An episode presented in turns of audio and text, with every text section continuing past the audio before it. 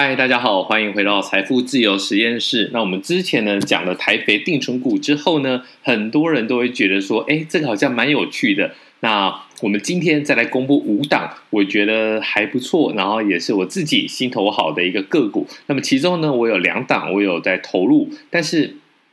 投入的一个效果好不好呢？我们就先不讲。如果呢大家反应热烈有敲碗的话，我们再来公布这个对账单。好，那我们废话不多说，在这个存股的世界里面呢，很多人都会觉得说呢，到底金融股是不是最强最好的？我们先来看一下，在我这个五档，我觉得说，哎。存档里面的股利算还不错的话，当然有金融股，那么其实就是玉山金跟裕融，还有中珠迪和。那中珠迪和呢，在股票代号上面呢是五八七一啊，那它的名称叫中珠 KY，因为它是注册在国外。那么裕融呢，其实大家应该是非常的熟悉啊。就是台湾的这个裕融汽车，不过呢，它这个在金融的部分呢，它是用融资的融，所以呢，它的股票代号是九九四一。那么从玉山金、中珠跟裕融，我觉得如果要我选的话，我自己是比较喜欢中珠啊。那么之前中珠一度跌到一百二十块的时候呢，当然大家就要买了。那买了到目前为止呢，其实中珠呢，从去年在台股的一个股灾里面，从一百二十块左右呢，我一路接，那到目前为止呢，八月的价位大约是两百二十七块钱呐、啊，那它的状况是还不错。那么裕融呢，最近的价位是一百八十二块啊。那么对小资族来讲，可能觉得这两档股票都是属于高价股，那你可不可以买玉山金呢？其实我也觉得可以，但是呢，玉山金有一个比较大的状况，就在于说它的股票股利呢配得非常的好。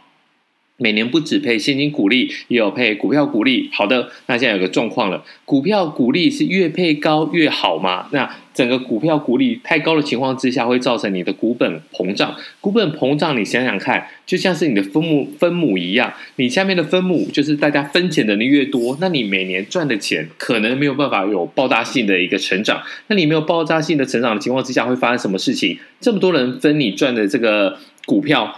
赚股票赚的钱，那但是你的股东这么多，那大家分到的钱就少嘛。所以呢，其实以今年来讲，它的配股配息看得出来，在二零一九年的股票的股利呢是零点七一，现金股利是零点七一，是一模一样的。好，二零二零年呢一样，现金是零点七九，股票股利呢是零点八，哇，这几乎没有差。好，到今年二零二一年。它的现金股利呢是零点六一，股票股利呢是零点六一，那么也是一模一样。但是有没有发现，这个从零点八到零点六一，虽然看起来只差零点二，但其实以比例来讲呢是差蛮多了。这也显现出台湾的金融股没有办法打国际杯的情况之下呢，其实是做的相当的辛苦。那么再加上。现在的利率那么低，等于说你没有一个利差的一个操作空间。所谓的银行，所谓的金融，他们要赚钱，那就是收取保护的存款，然后呢，给保护一点点利息，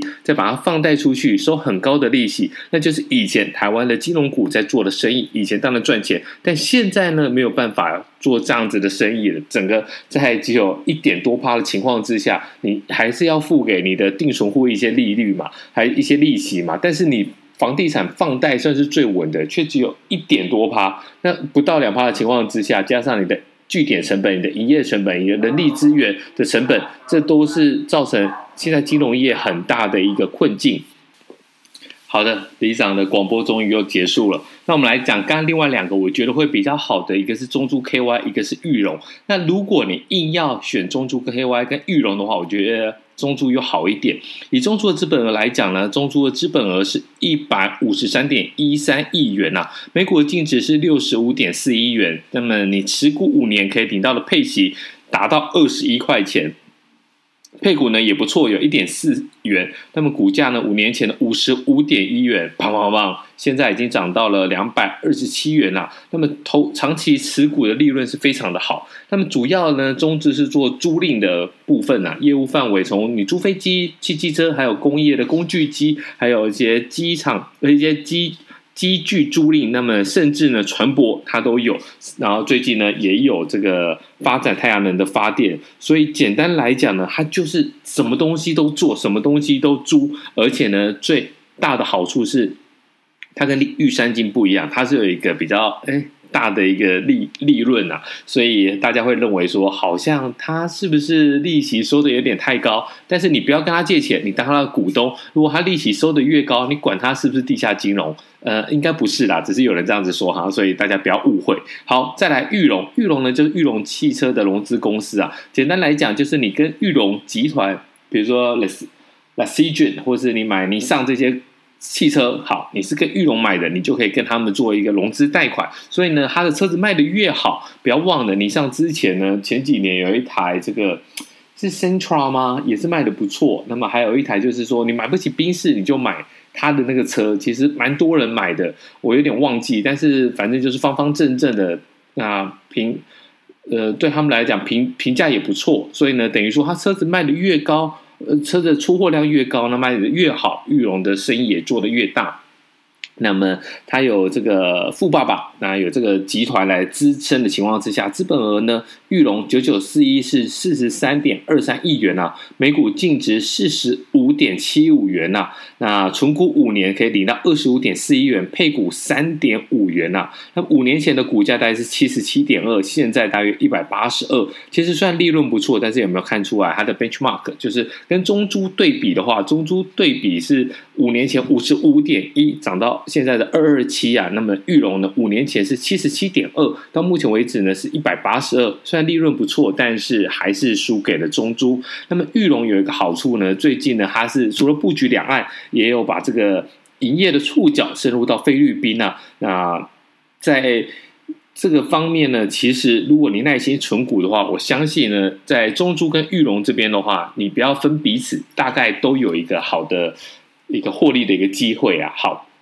那么，另外一档，我们来讲一下润泰全跟润红啊。那这两个其实是同一个母公司集团啊，就是润泰集团。那么股票代号呢，润泰全是二九一五，它目前的股价是九十三块钱。从二零一九年开始呢，现金股利五点五元，没有股票股利。二零二零年呢，现金股利五块钱，没有股票股利。但是今年不一样，今年一样是五块钱，但是要把它分拆了。现金股利呢是两块钱，但它的股票股利有到三块钱。那目前为止，它的股价是九十三块。好，但是另外一档润红呢，就是我大力推荐啊。它在八月这边的股价大约是一百除权息，呃，除权之前呢是一百四十三块钱啊。那么除权之后呢，一路砰砰砰，两只的涨停板又。喷到了一百二十五块钱，可是因为整个大盘的影响呢，最近润红的股价呢是稍微比较低迷一点。可是我们来看一下这三年它的配股的一个政策，在二零一九年的润红呢，现金股利是配了四点八元，没有股票股利；二零二零年呢，现金股利是四点五元，也没有股票股利。但是，but 二零二一年呢，大成长啊，那么它的现金股利有六点五元，股票股利有三点七元啊，那配一配加起来就超过了十块钱。那为什么还有办法可以有这么大的一个配股配息？其实这跟它的一个营业的模式有很大的一个关系啊。润红呢，其实它也是。呃，润泰的一个子公司，他们最主要呢就是做预铸工法。那预铸工法什么意思呢？以台湾现在的营建市场来讲，大家常常听到三个事情：第一个缺工，第二个缺料，第三个呢建材成本高涨。什么意思？我今天要盖一个房子，建设公司呢买了一块地，找营造厂来盖房子。那你要很多的工人在现场盖，你房子能不能盖得好，就取决于你现场工人的一个手法。如果师傅的手法非常的好，很会捆金的话，那你当然你盖出来的房子的话，它的地基还有整个结构就比较完善。那如果你的工人的次人数比较多的话，那你当然就可以盖得比较快。可是现在的整个状况，在国境封闭的情况之下，你很多的移工无法进入来营建。那在现现这个状况之下呢，润红为什么会有一个很大的一个优势，在于说他建了这个科技的厂房，科技的厂房第一个时间就是要快。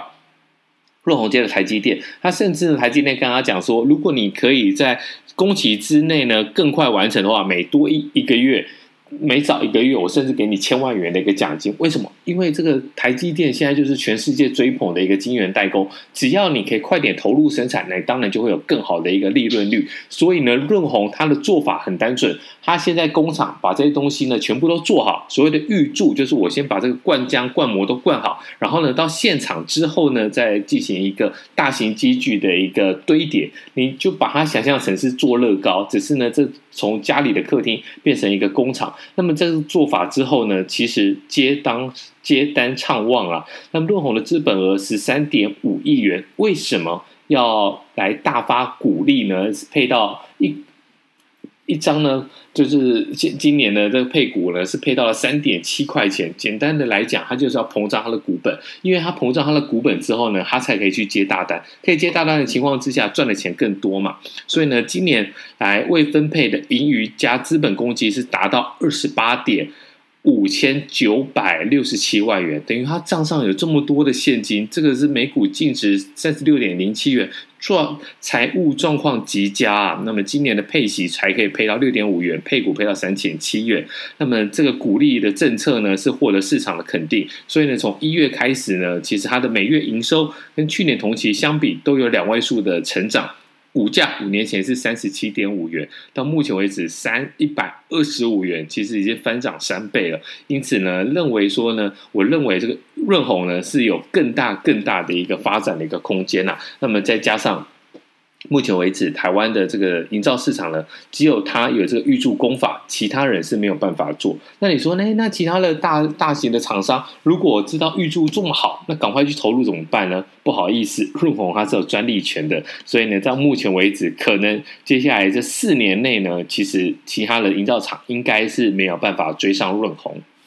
所以呢，这就是今天我们跟大家分享的五档的一个纯股的热门标的。那么你也可以在下面留言，看看说你的想法，或者你想要问哪一档，我们就来现场的来回应你。